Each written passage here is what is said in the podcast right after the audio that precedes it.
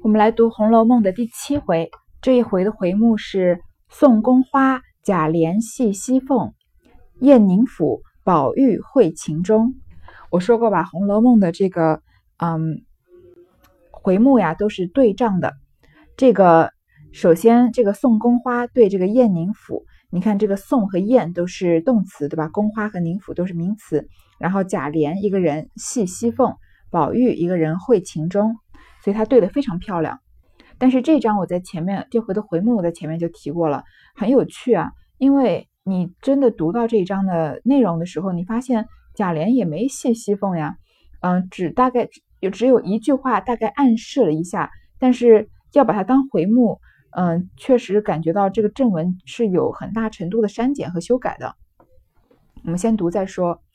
话说周瑞家的送了刘姥姥去后。便上来回王夫人话，谁知王夫人不在上房，问丫鬟们时，方知往薛姨妈那边闲话去了。周瑞家的听说，便转出东角门至东院，往梨香院来。你看，周瑞家的把刘姥姥送走了，要来回王夫人话，为什么呀？因为当时刘姥姥在的时候，王熙凤不是叫周瑞家的。去问这个王夫人有什么指示，要给多少钱，哪门子亲戚，对吧？现在王熙凤把这件事情处理完了，周瑞家的作为跟王夫人通报的奴仆呀，要跑去跟王夫人再回话，跟他说凤王熙凤把这件事情处理过了，最后给刘姥姥多少钱，怎么样送走了，对吧？这也就是我之前说到这个回这个仆人跟王熙凤回事是一样的道理。结果王夫人不在自己的房间，原来啊，她往薛姨妈那边闲话去了。王夫人和薛姨妈，其实虽然她叫薛姨妈，但她其实是姓王的，对吧？她们是亲姐妹，所以，嗯，她们俩就是去一边讲聊天去了。因为不之前不是说嘛，梨香院离王夫人的房间很近，她们常常一起说话。于是周瑞家的呀，就去梨香院找这个王夫人。刚至院门前，只见王夫人的丫鬟名金钏者。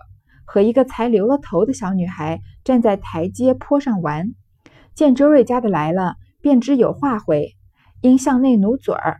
周瑞家的轻轻先连进去，只见王夫人和薛姨妈长篇大套的说些家务人情等语。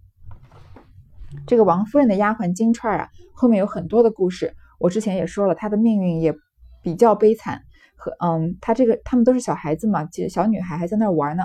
然后就看到周瑞家的来，知道她有事要跟王夫人回话，就往里努嘴。像我们这边，我们以前还会把这跟人讲，就是跟人指示方向的时候，还往那边嘟嘟嘴，说是他是他，或是指某一个人的时候。然后果然，王夫人和薛姨妈在聊天。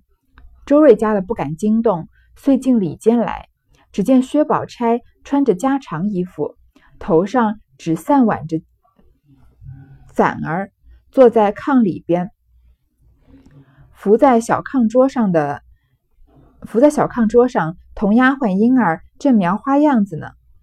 见他进来，宝钗才放下笔，转过身来，满面堆笑，让周姐姐坐。这个主人讲话呀，仆人是不能打断的，这是不可能的事情。我之前说过，探春在下棋，一直没有看到仆人，他就一直在那站着，对吧？所以周瑞家的肯定不可能打断王夫人和薛姨妈聊天。就进里间，看到薛宝钗。他穿着家常衣服，头上只散挽着，这边写着“赞儿”，我我怀疑是这个“髻”字的“季”啊。如果是“赞”的话，这个字我就没有见过了。然后，嗯，在这里啊，倒是想要停下来讲一下薛宝钗这个人的，嗯，不是说她性格，是她的穿衣的偏好。嗯，在我们没有看过《红楼梦》的时候，这个没听过、没吃过猪肉，也见过猪跑，对吧？我们就是，嗯，没就就算没读过《红楼梦》呀，也常常听人说。或者电视剧啊换台的时候有也会看到一点点，你想想看，你对薛宝钗的印象是什么？嗯，如果我接下来说我的印象，如果跟我一样啊，那我们就有一个共同的对《红楼梦》的误解了。就是在我看《红楼梦》之前啊，我心里想的林妹妹啊是那种娇滴滴、弱不禁风，然后比较素雅的，而宝姐姐呢是那种比较嗯花红柳绿的，穿衣服啊颜色比较鲜艳，因为她又比较丰腴嘛。然后，嗯，比较华丽这种，嗯，跟这种素雅是相反的那种比较艳丽型的女孩子。如果你也是这样想的话，那你就大错特错了。其实，在整本《红楼梦》里啊，薛宝钗是很素雅、很素雅的人。嗯，不管是从她穿衣的习惯啊，还是她在房间的布置，就是简单朴素到贾母都会生气，就觉得太寒酸了。对于这个不是一个大户人家小姐该有的做派。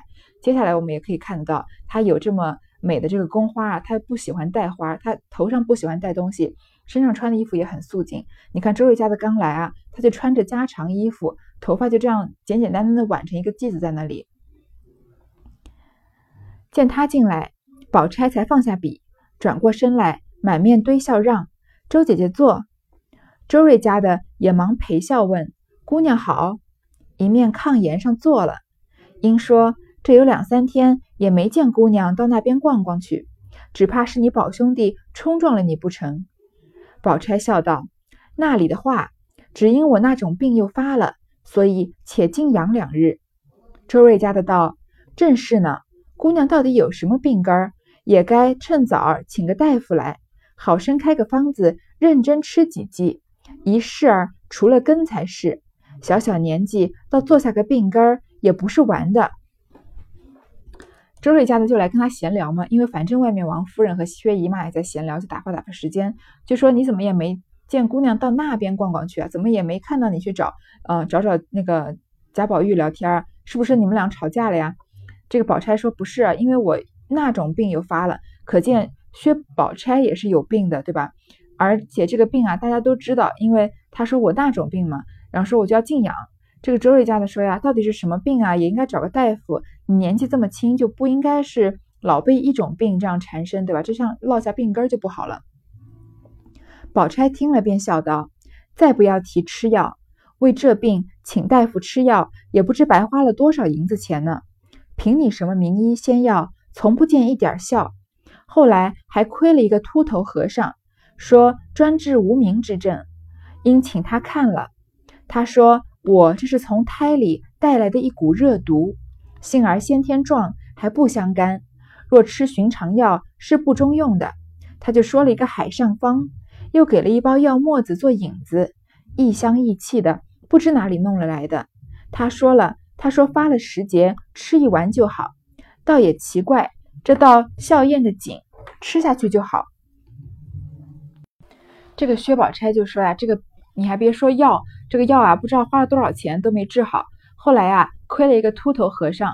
你看这个这些秃头和尚、赖头和尚、跛足道人，是不是一直贯穿在整部《红楼梦》里面，不时的就出来走个过场，说他专治无名之症。”然后他说什么？我从胎里带来的一股热毒，这个要好好说一说。但是我想先放一放，等到后面讲到这个药名字的时候再一起说。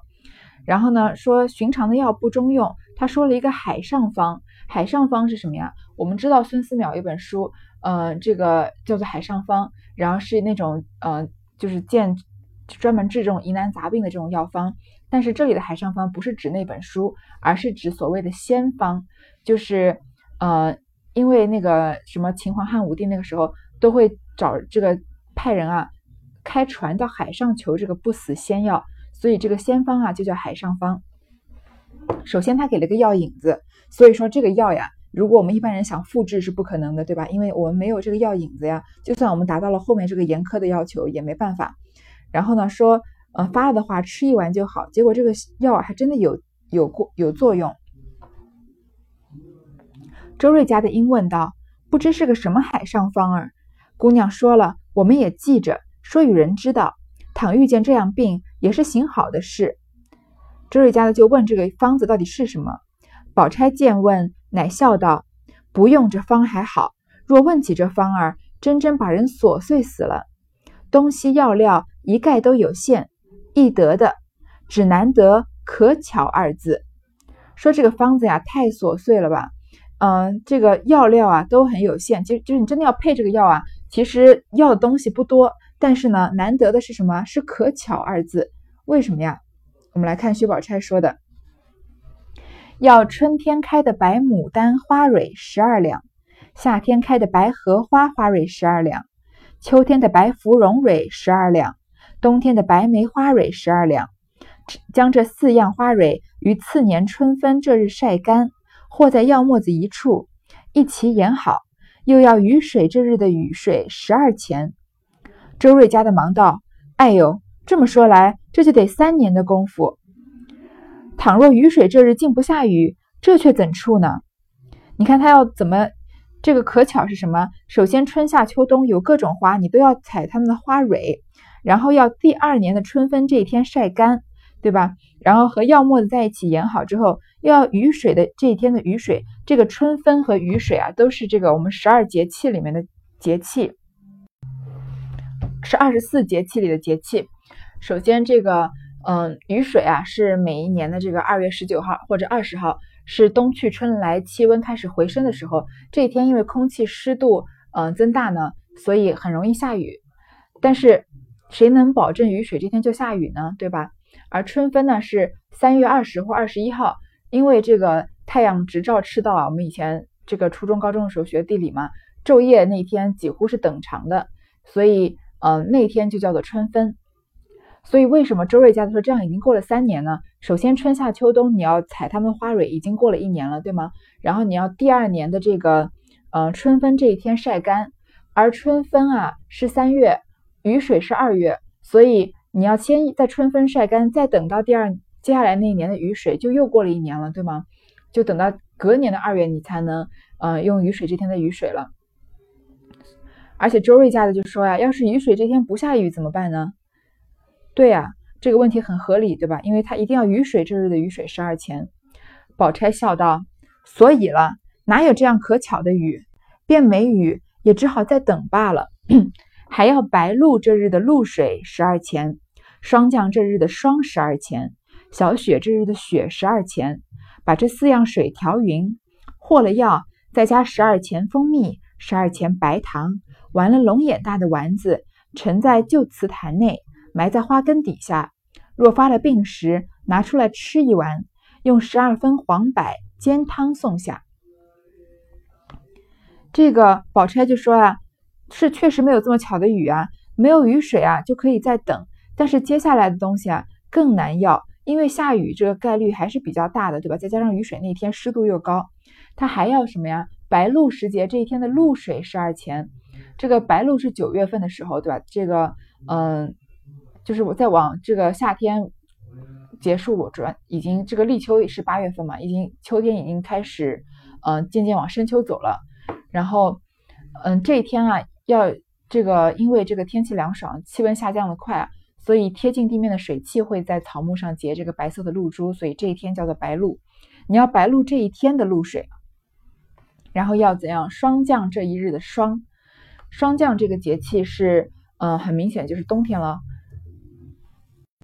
但它其实呀是十月底的时候，二十三、二十四号的时候，因为这个呃霜降期在十月这个下旬啊，嗯，是这个黄河流域的这个初霜期，这也是我查资料查到的。